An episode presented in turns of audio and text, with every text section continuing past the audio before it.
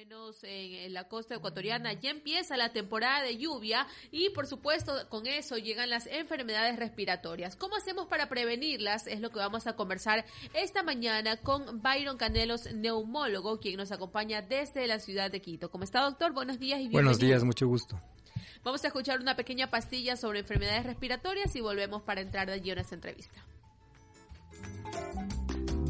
Las enfermedades respiratorias afectan a las diversas estructuras que conforman el aparato respiratorio. Esto incluye las vías nasales, los bronquios y los pulmones. Los problemas que se presentan son infecciones agudas como neumonía, bronquitis, enfermedades crónicas como el asma y la enfermedad pulmonar obstructiva crónica u obstrucción de las vías respiratorias. Somos familia. Prevención de enfermedades respiratorias, pero doctor, primero vamos a hacer una clasificación o vamos a nombrarlas. ¿Cuáles son las enfermedades respiratorias para que las personas sepan? Las usuales a las que se refiere usted al clima, no necesariamente aquello es así. De manera categórica son resfriado común. En esta temporada, desde el mes de noviembre, influenza. Eh, en niños, en chiquitos, hay otro tipo de virus como citomegalovirus, que producen la bronquiolitis, eh, neumonía. Estas son las enfermedades agudas relacionadas con eh, la temporada esta de invernal y esa es la que podríamos desarrollar porque los problemas crónicos de manera definitiva no participan de este tipo de problemas de manera directa. Quizás estas enfermedades crónicas se podrían agravar por problemas de esta índole, agudos que se adquieren en esta temporada.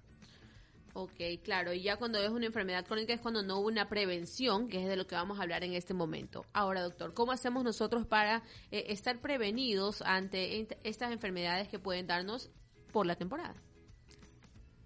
Por supuesto, tienen más riesgo ciertas personas. Las mismas condiciones que hemos mencionado, como es bronquitis crónica, EPOC, asma, cardiopatías, tabaquismo y otras, son factores de riesgo para que una enfermedad viral se prolongue y complique, como por ejemplo se complique con una neumonía, con insuficiencia respiratoria. El prevenir sería primero considerar que si estas personas tienen un problema crónico deben asistir al médico y deben estar en control, es decir, recibiendo su medicación apropiada para estar estables. En este tipo de problemas está recomendado de manera categórica, por ejemplo, la vacunación tanto para neumococo como para influenza. Son recomendaciones puntuales y no negociables en este tipo de pacientes porque de hecho se ve que estas personas se van a complicar si es que se infectan con estas con estos agentes. En la población general esto ya está estipulado y agradezco de manera puntual la invitación a participar con ustedes porque de manera eh, importante es hacer promoción de, de, aspectos eh, educativos que van a permitir que no se que se controlen mejor los procesos. Y así hablamos y les felicito por eso que podemos decir que las personas que tienen un resfriado común no lo dejen pasar como manera simple más aún en nuestra actualidad en donde los problemas respiratorios ya nos ponen en alarma como es el coronavirus por ejemplo entonces, acá hablamos de lo que es eh, toser, estornudar, cubriéndose la, la, boca, no como, no con la mano, sino con la manga del codo, con una mascarilla, con un, con un pañuelo desechable. Lavado de manos, uso de sustancias antisépticas como es el alcohol en gel y algunos otros geles también. Buena alimentación, recurrir al médico cuando tenemos este tipo de problemas, ¿no es cierto? Si es que hay un apeoramiento enseguida, debemos ir al médico. Y obviamente las, recomendaciones uh, que se ven en los, en los aeropuertos, en las zonas públicas, en donde realmente se debe trabajar desde este punto de vista, es decir, educando a, nuestra, nuestras, a nuestras personas. Ahora, doctor, también es importante indicar a las personas que nos están escuchando que eh, lo que nosotros queremos es hacer un tema de prevención porque es importante que no haya el tema de aglomeración en los centros de salud porque, por ejemplo, ya me siento un poquito mal, un poquito de, de, no sé, de gripe y me voy directamente. Entonces, ¿cómo nosotros reconocemos que es el momento en que tenemos que acudir a un médico o lo podemos tratar en casa, no con medicación, porque ya me va a hablar usted más adelante de la automedicación, que no siempre es buena. Entonces, ¿cómo nosotros podemos hacer en ese caso? Ya he mencionado lo previo y ahora hay que decir que realmente desde el punto de vista médico siempre debe conseguir una asesoría el paciente con su médico.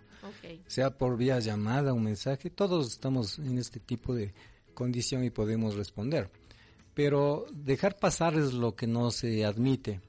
De hecho, la mayoría de personas pudieran eh, resolver un resfriado, pero eh, si estamos hablando de una temporada de peligro, ah, estamos hablando de influenza, por ejemplo, el tener síntomas como los que se conoce, que es fiebre, malestar, decaimiento, dolor del cuerpo, dolor de cabeza, son puntos de alarma para considerar, debo ir al médico, no dejar pasar. Porque hemos visto en el ejemplo, el papá se, se catalogó como Superman y, simplemente dijo, ya me va a pasar, otras veces ya me ha sucedido y nunca me ha pasado nada, pero es, el, el papá contagió a la mamá, contagió a los hijos. Y esto entonces no es admisible. ¿Cuándo debemos ir al médico? Cuando estamos en una situación de alarma como la que estamos hablando hoy. Si hay síntomas, de hecho tenemos que ir al médico, no despreocuparnos. De pronto tomar algo hasta poder alcanzar una, una asesoría, pero nada más. Fiebre, doctor, superior, superior a cuánto ya deberíamos preocuparnos. La mayoría de veces la fiebre es más alta que 38 grados. Eh, esa es la fiebre, digamos, preocupante. Puede llegar incluso a 39 grados. De hecho, si un, tengo un paciente que tiene 39 grados, voy a pensar en este tipo de problemas. Problemas como influenza o lo que, no sé, parece que se nos viene ya eh, problemas como el coronavirus. Ahora, doctor, el tema de la automedicación, ¿cómo lo podemos tratar? Eh, algunas veces, o lo que siempre hemos escuchado es que cuando tú tienes una enfermedad y de repente tomas una medicina que no es la adecuada, tú podrías como que enmascarar o podrías disfrazar o la enfermedad más grave que tú tienes en tu cuerpo. ¿Cómo hacemos con el tema de la automedicación? ¿Qué usted nos recomienda en ese caso? Estamos haciendo promoción de salud con una entrevista de esta, de esta calidad. Estamos enseñando a las personas que no deben confiarse, es decir, automedicarse cae dentro de lo que estamos diciendo. Si una persona se, enferma en estas temporadas con síntomas como los que hemos mencionado, la automedicación quizás va a ser solo transitoria, pero de hecho que se nos viene a la mente que tenemos que conseguir una cita. Eso está muy claro. Es decir, hay que educar a nuestra gente en realidad que si la persona está con síntomas debe tomar alguna medicación mientras consigue esto, esta consulta. Hay algunos medicamentos que nos pueden conseguir resultados de inicio, por ejemplo, utilizar alguno de estos uh, biológicos inmunomoduladores o citoprotectores que se llama. Inmunomoduladores me refiero a que podríamos tomar medicación que genera eh, respuestas eh, biológicas defendiéndonos contra los agentes virales que son la mayoría de problemas de, en este tipo de, de asuntos agudos. Eh, que, que, que, podemos comenzar a tomarlos, que se los puede conseguir en realidad mientras seguimos el proceso que he mencionado, pero no, no descuidarnos, eso es importante. Ahora, doctor, está muy de moda el tema de ponerse estos sueritos que tienen 10.000 vitaminas y que supuestamente te ayudan para el tema de, no tener gripes, que te ponen mucha vitamina C. ¿Qué usted eh, opina sobre este tema de, ponerse estos sueros que son concentrados de vitaminas? No hay estudios uh, comprobados uh, de, de investigación que esto determine un resultado protector definitivo. De otro lado, no todas las personas somos iguales, es decir, unas personas pueden responder mejor que otras. Por ejemplo, algunas personas no, toleran bien el ácido ascórbico, que es el que estamos hablando con la vitamina C. De hecho, si hablamos de los productos biológicos que mencioné, por ejemplo, Caloba, eh, hay estudios en donde se trabajó este producto, que es el pelargonium versus ah, placebo. De, eh, de, hecho que el producto se considera y tiene resultados eh, comprobados de que va a producir efectos de citoprotección y antiviral.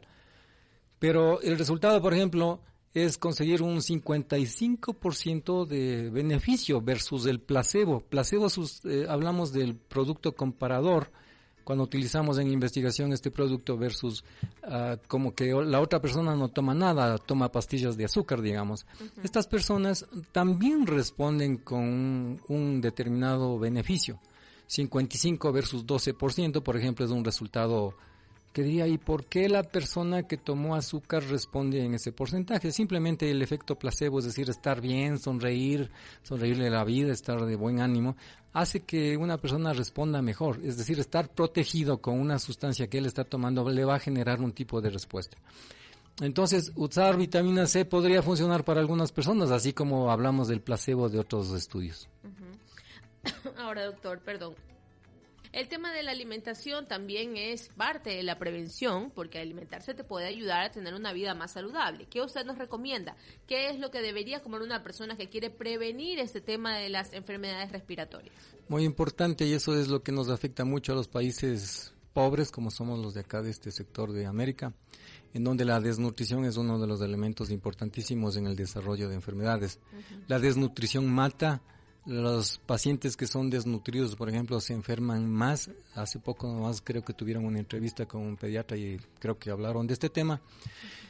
Eh, alimentarse muy bien es lo mejor, es decir, tener todos nuestros uh, complejos internos biológicos bien desarrollados, porque si no lo hacemos así, nuestras respuestas van a ser más torpes.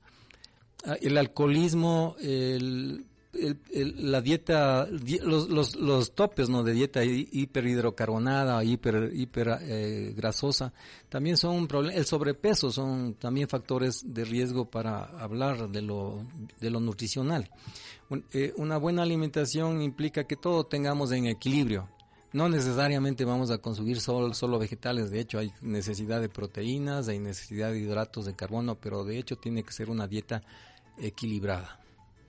Ahora el tema, doctor, para ir cerrando, son las 9 de la mañana con 30 minutos. ¿Cómo hacemos eh, si ya tenemos una persona que tiene este problema respiratorio, sea influenza, sea una gripe común, y lo tenemos en casa y queremos prevenir la propagación o prevenir que alguien más tenga eh, esta enfermedad dentro de casa? ¿Cómo podemos nosotros hacerlo? Las recomendaciones están asentadas ya.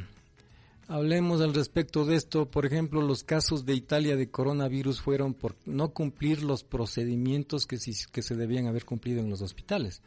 Llegó el paciente 1 y no se siguieron los métodos, entonces se contagiaron todos los que estaban alrededor.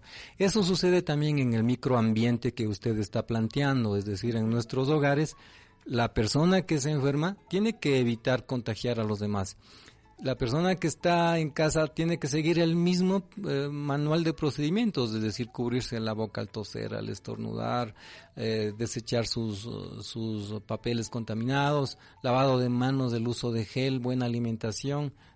La palabra yo creo que aquí eh, conduce a hablar del respeto que debemos tener a quienes están cerca.